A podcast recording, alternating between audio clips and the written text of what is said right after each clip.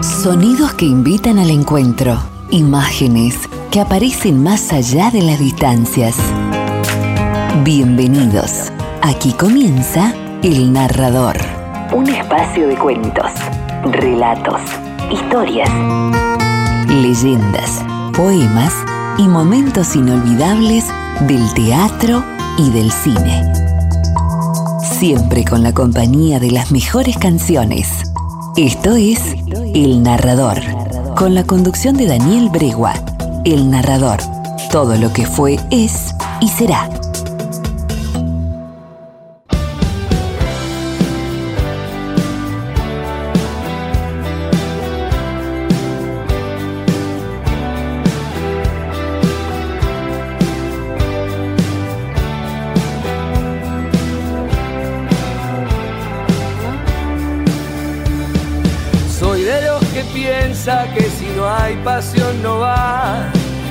Aunque me arrepienta sigo igual.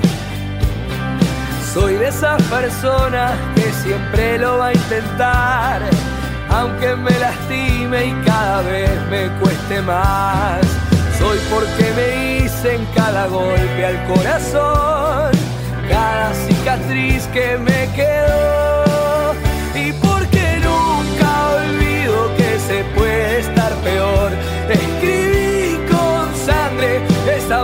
canción porque no persigo esa estúpida razón de ya no seguir queriendo ser quien soy. Hola, ¿cómo les va? Bienvenidos a la radio. Bienvenidos a esto que dimos en llamar el narrador. Aquí estamos haciéndole compañía a todos ustedes durante estas dos horas ¿eh? con la mejor música y con todos los audios que nos distinguen, porque ustedes saben que el narrador es una experiencia diferente en radio, es un portal hacia otros mundos, así nomás te lo digo. Lo que escuchás aquí no lo escuchás en ningún lado, y sobre todo en un clima especial, con una música especial, música que no podés escuchar habitualmente, y presentada de la forma en que a vos se te haga fácil entrar a ese mundo y descubrir qué es lo que se escucha en otras culturas, en otras sociedades, que no tiene nada que ver con lo que te dan predigerido y machacan las 24 horas del día en los medios de comunicación de la Argentina y de Latinoamérica. En el mundo se escucha otra cosa. Lo que venden es lo que vos, esa pared con la que vos te chocas todo el tiempo. Pero lo que realmente pasa musicalmente hablando es otra cosa completamente distinta. Y nosotros te la traemos aquí en nuestro programa. Vamos a hacer el copete. Ustedes saben que esto es el narrador, que estamos los días lunes, miércoles y viernes de 16 a 18 horas y los días martes, jueves y sábados en la trasnoche. Cinco minutos después de la medianoche hasta las 2 de la mañana con un programa especialmente seleccionado para vos para hacerte compañía en lo profundo de la medianoche. También tenemos nuestro querido podcast que sigue dando satisfacciones. El primero de marzo no sé qué pasó, volvieron todos de vacaciones, no sé. Hubo una explosión directamente de visitas al podcast. Bueno, hay mucho material nuevo, ¿eh? muchísimo material nuevo. Hemos agregado todas las últimas lecturas completas, hemos agregado también un programa completo. Eh, lo que vamos a leer hoy mm, eh, también ya lo vas a tener esta misma noche, así que está absolutamente al día. Hay muchísimo, pero muchísimo para recorrer en el podcast del narrador, que como te digo sigue creciendo cada vez más y más y más. Ahora ha crecido en España. ¿eh? Crecido en España. En México está muy consolidado con un 27% de la audiencia. En Estados Unidos seguimos ahí firmes entre el 10 y el 11%. En los otros países salíamos de ese puntito que apenas era un 1% y ya estamos por arriba del 5%, ya estamos pasando los 34 países, ya son más, ya podemos identificar en qué ciudad puntualmente se escucha el podcast del narrador, o sea, la cosa se viene poniendo cada vez mucho más interesante. Bueno, el podcast, ¿dónde lo escuchás? En Spotify, en también Radio Public, en eBooks, en Google Podcast, en Anchor.fm y también en Amazon Music for Podcasters o Amazon Alexa, cualquiera de los dos servicios, que realmente junto con Spotify, Amazon se reparten todo el grueso de la torta. Después los otros tienen porciones más chiquitas. Eh, también en Google Podcast nos escucha mucha, pero mucha gente. Así que estamos muy, pero muy contentos. Y bueno, y también, por supuesto, tenés todas las posibilidades de comunicarte a través de las redes sociales. El, eh, el, Instagram de este programa es el arroba Dani de Narrator, eh, arroba Dani de Narrator.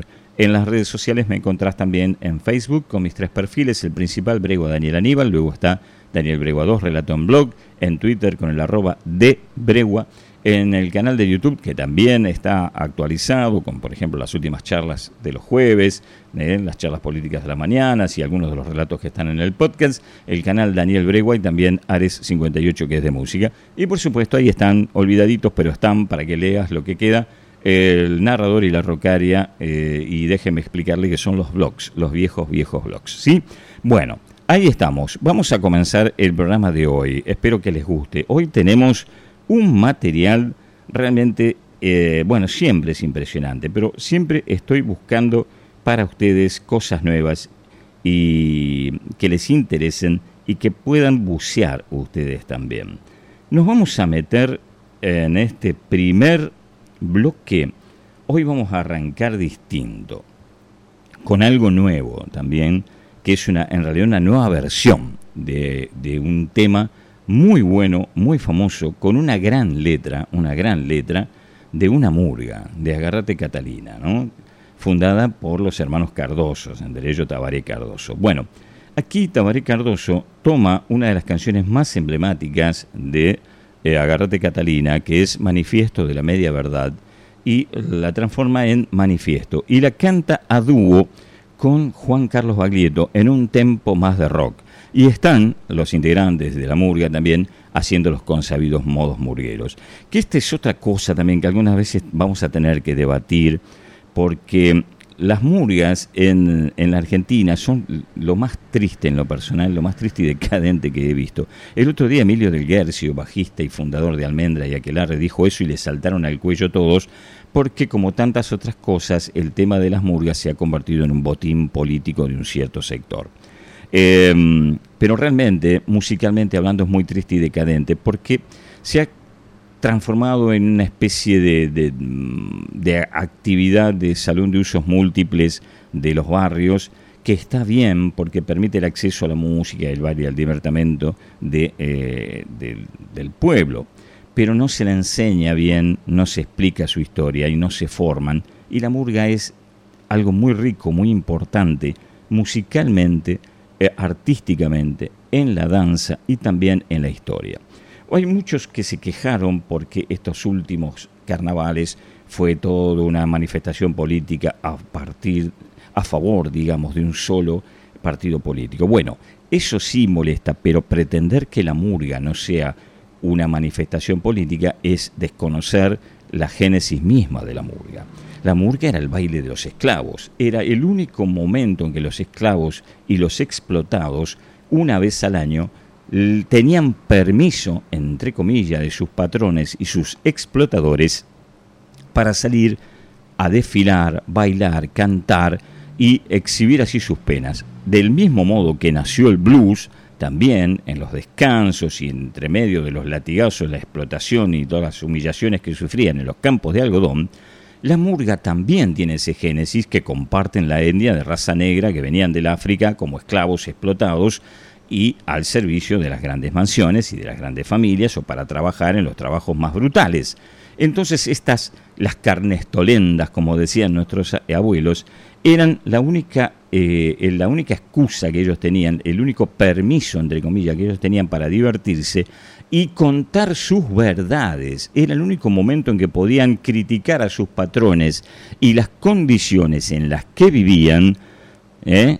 en público sin que los maten allí a latigazos o directamente a balazos. Claro que después, cuando volvían, decían, así que vos te hiciste el vivo cantando que el patrón esto, y la volvían a ligar.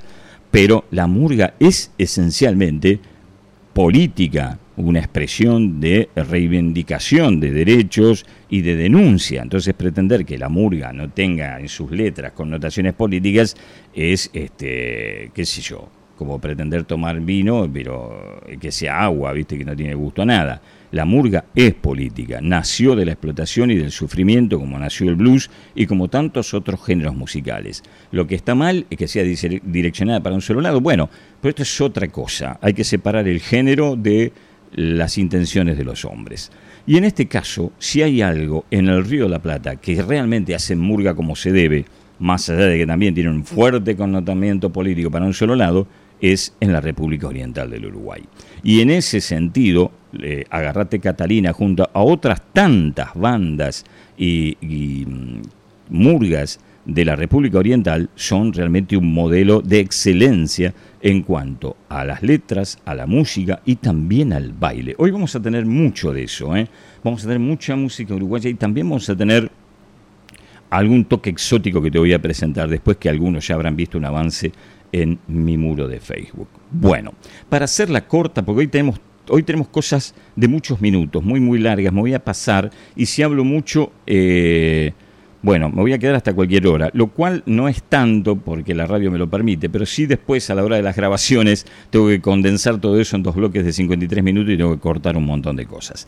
Em, vamos a arrancar con dos, en este primer bloque, con dos expresiones de la música popular de la banda oriental. Una estrictamente murguera y la segunda es una convocatoria de líderes y referentes de las históricas murgas del Uruguay juntas en un estudio haciendo un rock mestizo con una letra que ya te voy a presentar después a continuación de esto. Pero vamos por partes, vamos por orden.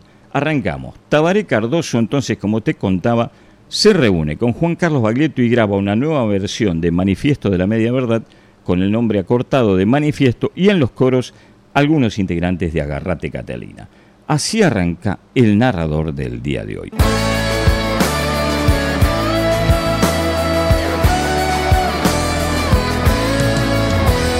Siento que hay fronteras que jamás voy a cruzar y que hay maneras de vivir innegociables Píldoras doradas que no quiero tragar más semillas buenas que hoy son plantas detestables. Sé que quiero estar en la mitad del mundo que se juega el cuero por el otro medio mundo. Sé que va a doler con un dolor de humanidad cuando se pare la doctrina de mi rumbo.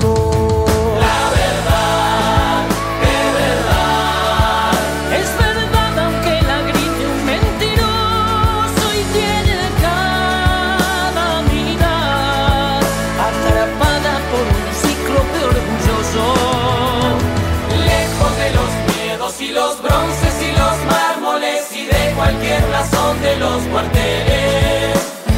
Fiel pero sin vendas en los ojos, lejos de los viejos lobos que hoy estrenan nuevas pieles. Ya no sé qué dice aquel que dice hablar por mí, no le compro al mercader de las ideas. Las espadas que trafica bajo el manto del poder que enfrenta al pobre contra el pobre en esta arena. La verdad no es verdad.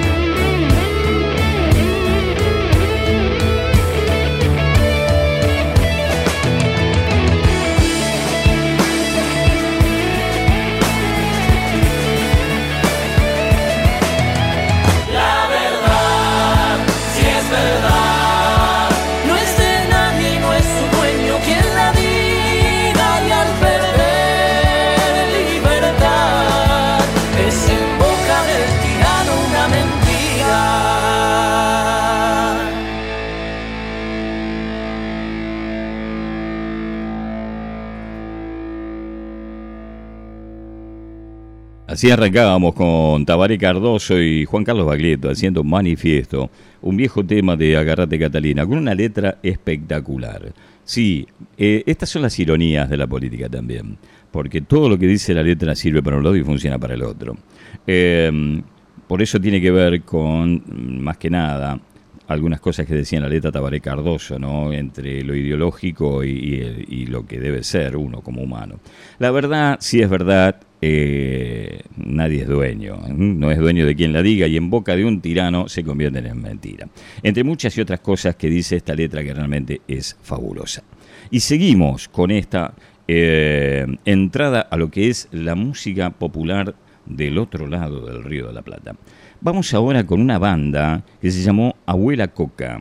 Abuela Coca fue un proyecto de banda uruguaya de rock alternativo fundado en 1992 en Montevideo y nacieron un poco al calor de la influencia de Mano Negra, eh, de donde salió también Mano Chau y todas esas, este, eh, Vigarrena y todas esas cosas que venían de, desde España y desde algunos lugares de Latinoamérica, con una, una fuerte impronta de denuncia social, eh, y también con ritmos que fusionaban el rock, el reggae, el rap, el ska, el salsa, el jazz, el candombe y por supuesto la murga. Em, esta, esta banda que em, tuvo realmente un, pasaje muy muy importante en la música del Uruguay fue formada por Alfredo Chole Gianotti y Gonzalo Brown. Pero después tuvo trillones de músicos que participaron, porque se agregaban los integrantes y músicos de todas las bandas del Uruguay y también de todas las murgas del Uruguay. Bueno, acá nos vamos a encontrar con un tema que se llama Tazalau. Y es también una sátira, y esto es más murguero, con rock mestizo como lo llaman ellos, donde también en esta grabación convocaron a los líderes y a los cantantes de varias de las murgas más importantes del Uruguay, junto a los músicos que conforman eh, Abuela Coca, en una reversión de este famoso grupo uruguayo. Hay críticas así en plan joda, en plan murguero, no tanto denuncia como el tema que escuchamos recién, sobre todo a, los este, a lo que a lo que nosotros comemos, de qué nos alimentamos. Porque decía, si, si, somos lo que comemos, soy artificial, soy esencias, soy peligroso, ¿viste? Bueno, soy superficial. Estas cosas. Y también la consabida denuncia, yo no quiero que me digan cómo vivir, etcétera, etcétera. Todo ese tono está acá en este tema que completa este primer bloque. No va a ser el único donde vamos a tener música uruguaya va a haber también pop uruguayo más adelante. Nos vamos a encontrar entonces con Abuela Coca, el rock mestizo, este tema que se llama Tazalau.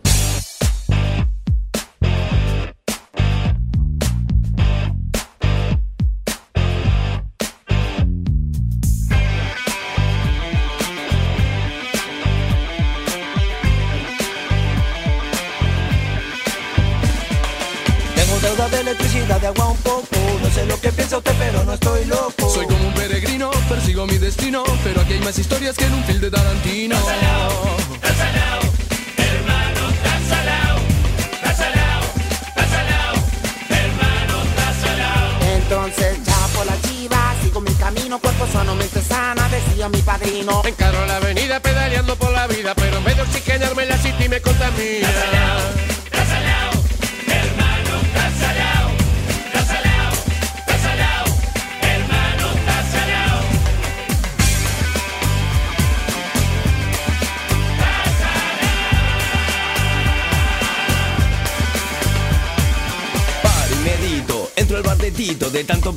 se me abrió el apetito. Con mi papa congelada, pura en polvo pero envasada. Si somos lo que comemos, soy conservante, soy peligroso, soy bastante artificial. Artificial. Hermano, tasalao, tasalao, hermano, tasalao, tasalao,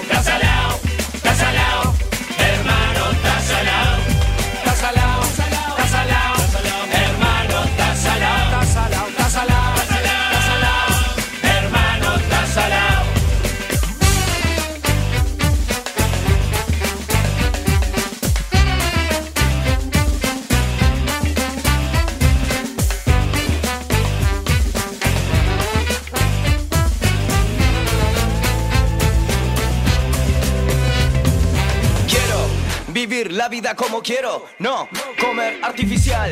Quiero ver los sueños en el firmamento, pero no se puede porque te cobran impuestos. Quiero vivir la vida como quiero, vos no comer artificial. Solo quiero ver los sueños en el firmamento, pero casi no puedo porque me cobran impuestos.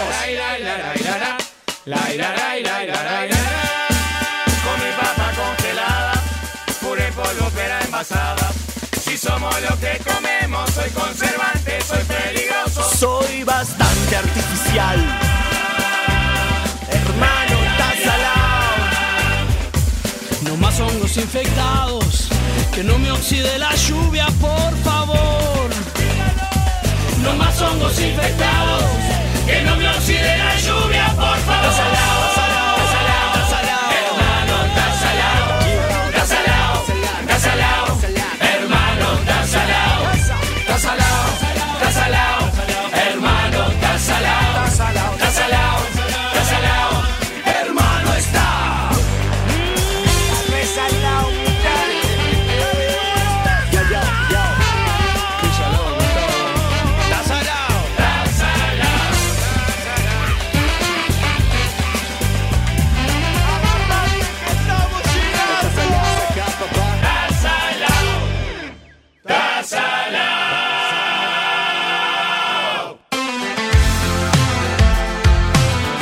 Estamos compartiendo El Narrador, todo lo que fue, es y será.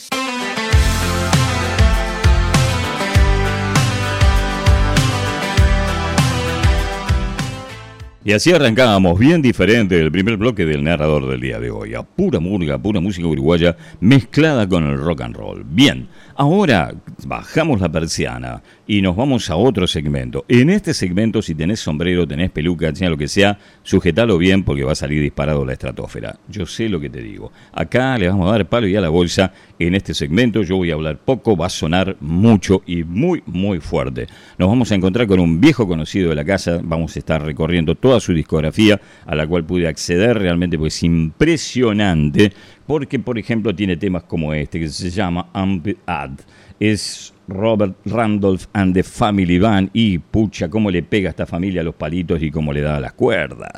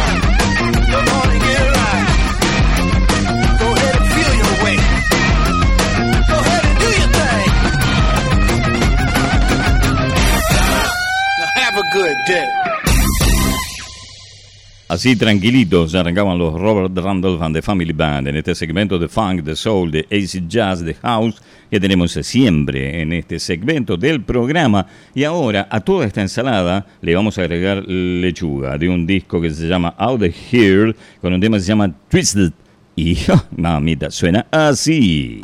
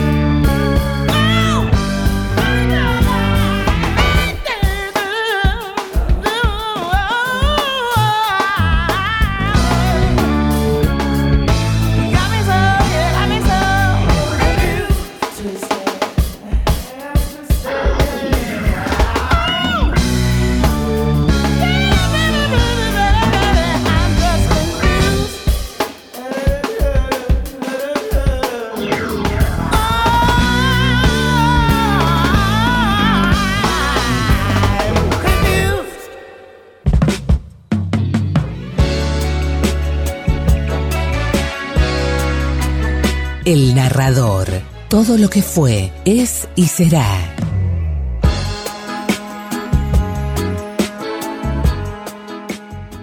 Una verdadera bestialidad. ¿Viste lo que sonaba esta? Te dije que iban a volar pelucas y sombreros. Hay muchos que andan por la playa atajando la sombrilla después de este bloque. Bueno, eh, ahora te voy a proponer un poco de calma. Vamos a meditar. Me voy a conectar con mis raíces hindúes, de aquellas viejas épocas en las que estudiábamos hinduismo en la Universidad de El Salvador, ahí en la Escuela Oriental de las Artes. Bien, duré poco, así que no, no voy a bombear con eso porque duré poquísimo. Pero fue una de las experiencias más maravillosas de mi vida, lo que empapé la mente allí era, era demasiado para una joven cabecita de 18 años. Eh, nos vamos a encontrar ahora con un espectáculo que se llama Indian and Beatles. India and Beatles. Es un espectáculo de música y de danza, es una experiencia de música y de danza clásico. De la India, inspirada en los Beatles. Entrelazan su cultura con la música de los Beatles. La ficha técnica de estos muchachos y muchachas, María Kelsey y Natalia Salgado son las cantantes y las bailarines es el elenco Gyungur de este espectáculo de la India. Los músicos son Martín Díaz, Matías Manterola y Mario Perkins, en citar, en tambores y también ritmos y elementos de percusión. Y aquí vamos a escuchar una versión bellísima, si tenés la suficiente sensibilidad para apreciarla, una versión bellísima de Dear Prudence, el tema de John Lennon que grabó para los Beatles. Eh, y junto a Lito Vitale en el piano y la bellísima, por la belleza de su voz, Hilda Lizarazu cantando. Una versión bellísima. Vamos, después de este bestial comienzo del narrador, te traemos un poco de calma con esta increíble versión de Dear Prudence de John Lennon de los Beatles a cargo de India and Beatles, Hilda Lizarazu y Lito Vitale.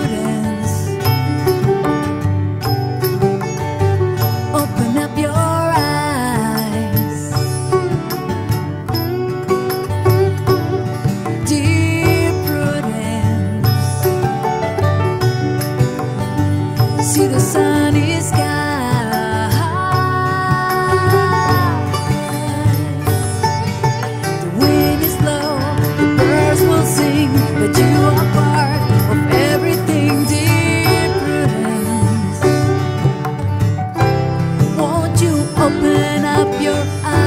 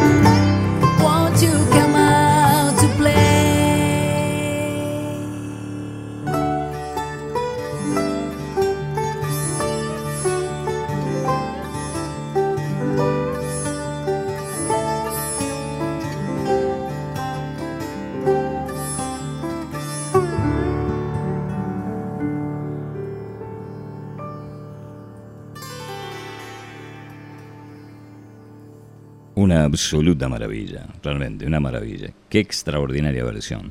Y la comprobación, una vez más, que tanto Lito Vitale como Hilary Sarazo son increíbles. Increíbles. Bueno, Lito, lo que toca, lo que puede hacer con ese piano es algo impresionante. Y la voz de Hilda realmente puede cantar cualquier cosa, pero no es solamente cantar por una calidad vocal que le sobra registro, sino la interpretación, la dulzura, la tonalidad, la expresión justa. Qué belleza, realmente una belleza. No me canso de escucharlo este tema. George Harrison estaría realmente muy, pero muy feliz. Bueno, después de esta extraordinaria versión de Dear Prudence, nos vamos a ir a otro segmento de música uruguaya, pero muy chiquitito. En este caso es un tema que está relacionado porque también viene de la murga, pero acá se fueron al pop. Él es Juan Casanova, es uno de los integrantes de este grupo llamado Los Traidores, o Traidores, como después acortaron, que últimamente mm, tiene una carrera solista muy interesante, también muy afincada en lo social, mucho más intimista y muy lejos de este pop con esta banda, que fue muy interesante en Uruguay, con mucha convocatoria y también en el resto de Latinoamérica y en España. Eh, la banda, como te digo, se llamaba Los Traidores o Traidores y mm, hacían muy buen pop. Y de un disco en vivo que se llama Profunda Medianoche, que por algo lo citaba en el comienzo del programa, vamos a pasar justamente el tema que le da nombre al disco. Es un disco en vivo, una presentación en vivo de esta banda. Y te la presento aquí para que también los conozcas y veas de dónde vienen muchas cosas que por ahí escuchas hoy. Estos son Los Traidores. Juan Casanova era el cantante, líder y uno de los fundadores de esta banda. Ahora está en su carrera solista, como te decía. Profunda Medianoche.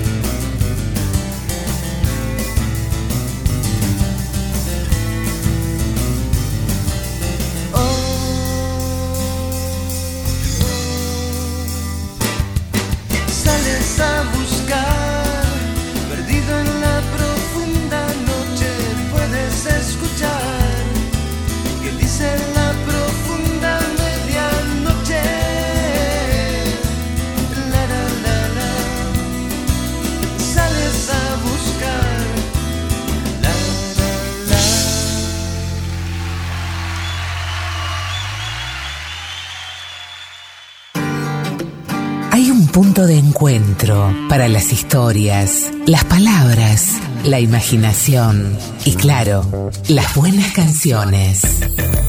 El narrador te presenta en cada emisión una exclusiva selección musical, poemas y versos, obras de teatro, escenas de películas y mucho más.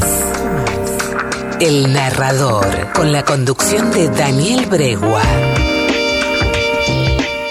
Así escuchábamos a los traidores. ¿eh? Son todos temas cortitos, así, dos minutos treinta, menos de tres minutos. Una época bien pop. Y en este tema, Profunda Medianoche, viste, tienen un sonido muy, muy virus. Sonaba algo así. Eh, notable como cambió la onda después Juan Casanova con todo lo que hizo en su carrera solista. Sobre todo ahora, últimamente acompañado por Luciano Superville del Bajo Fondo Tango Club, también con cosas muy, muy, muy grosas. Ya te vamos a traer algo también de Luciano, que hace rato que no pasamos algo. Ahora, mm, antes de que termine esta primera hora, pero tremenda del narrador, hoy vamos a, a leer un poquito mientras acomodamos las pulsaciones y nos acomodamos todos después de, de este ventarrón que fue el programa en el arranque, con un relato de Juan Rulfo. Nos vamos a ir a Juan Rulfo con un relato que es eh, típico de la narrativa latinoamericana, eh, con esas situaciones tan descriptivas que tiene, ¿no? con esa especie de, lo que después fue llamado realismo mágico. Eh, Juan Rulfo, nacido en, en Apulco, en Jalisco, en 1917 y falleció en México, en la Ciudad de México, en 1986. Tiene un solo libro de cuentos, El Llano en Llamas, o sea, no es que tiene, sino que con ese libro de cuentos, El Llano en Llamas del 53, y una única novela, Pedro Páramo, en el 55 explotó y fue parte del boom latinoamericano de la década del 60. Aquí lo vamos a encontrar con esa típica historia, viste, trágica de desencontrado, de, gente que, que está brutal como la tierra, viste, que con- por las experiencias que viven. Dura un ratito, les pido paciencia, les pido atención, les pido que los disfruten. Y si no, bueno, ustedes sabrán. Acuérdate, así se llama este relato, Juan Rulfo. Una noche de cerveza caliente y mujeres frías. Me mordió un libro en un oscuro callejón de mala muerte.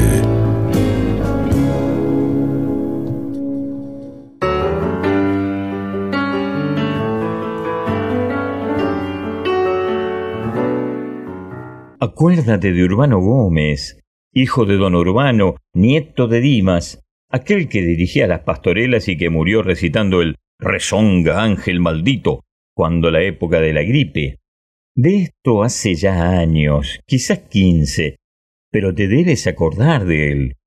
Acuérdate que le decíamos el abuelo por aquello de que su otro hijo, Fidencio Gómez, tenía dos hijas muy juguetonas, una prieta y chaparrita, que por mal nombre le decían la remangada, y la otra que era rete alta y que tenía los ojos zarcos y que hasta se decía que ni era suya, y que por más señas estaba enferma de lipo.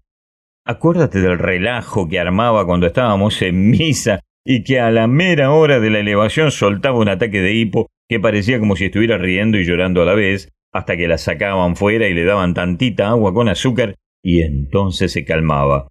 Esa acabó casándose con Lucio Chico, dueño de la mezcalera que antes fue de Librado, río arriba, por donde está el molino de linaza de los Teódulos. Acuérdate que a su madre le decían la berenjena, porque siempre andaba metida en líos y de cada lío salía con un muchacho.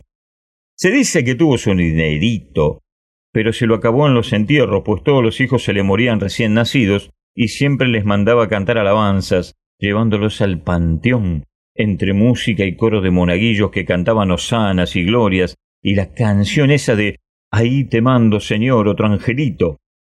De eso se quedó pobre, porque le resultaba caro cada funeral. Por eso de las canelas que les daba a los invitados del velorio.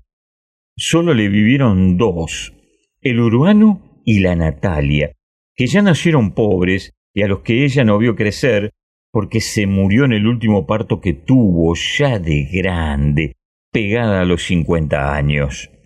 La debes haber conocido, pues era muy discutidora y a cada rato andaba en pleito con las vendedoras en la plaza del mercado porque le querían dar muy caros los jitomates. Pegaba gritos y decía que la estaban robando. Después, ya pobre, se la veía rondando entre la basura, juntando rabos de cebolla, ejotes ya zancochados y alguno que otro canuto de caña para que se les endulzara la boca a sus hijos.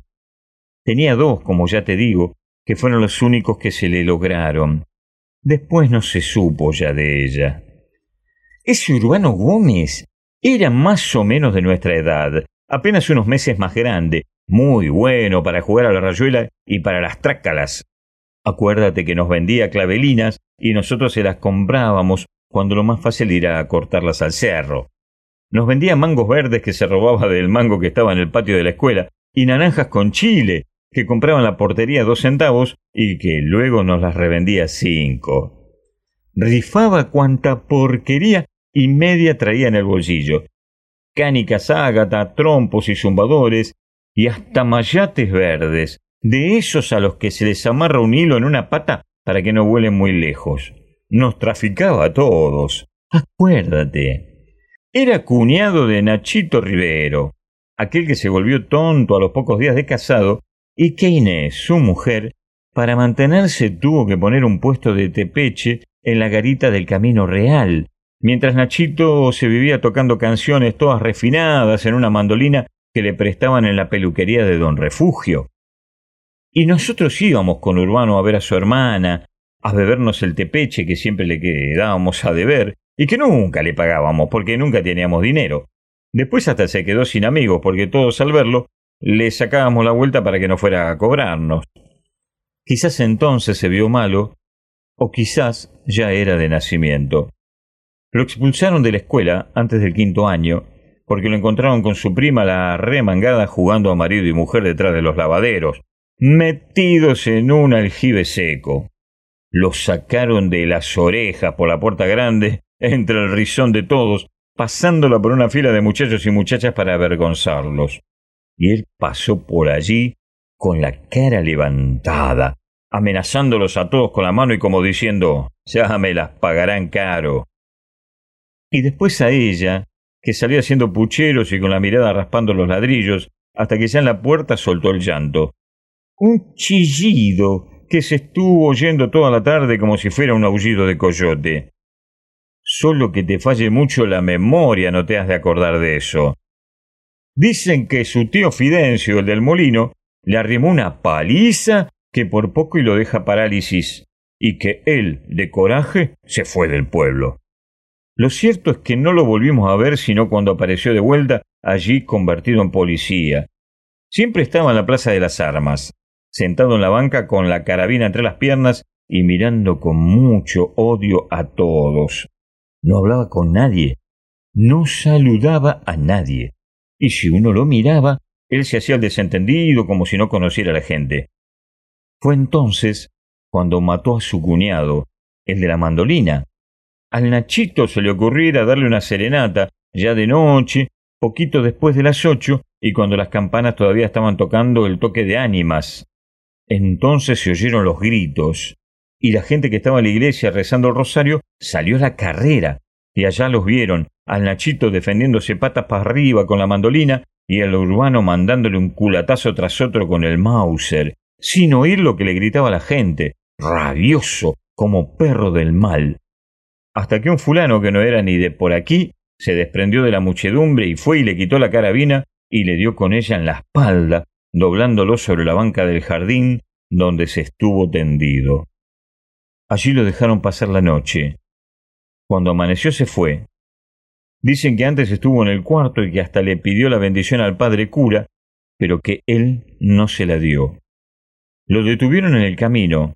Iba cojeando y mientras se sentó a descansar llegaron a él. No se opuso. Dicen que él mismo se amarró la soga en el pescuezo y que hasta escogió el árbol que más le gustaba para que lo ahorcaran. Tú te debes acordar de él. Pues fuimos compañeros de escuela y lo conociste como yo.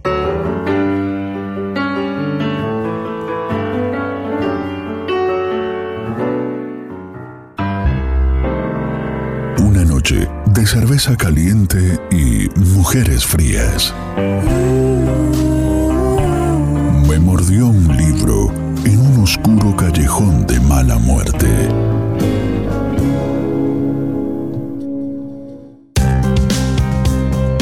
Las palabras se funden con la música en el relato de una historia que nos conecta para difundir aquello que nos abre la mente.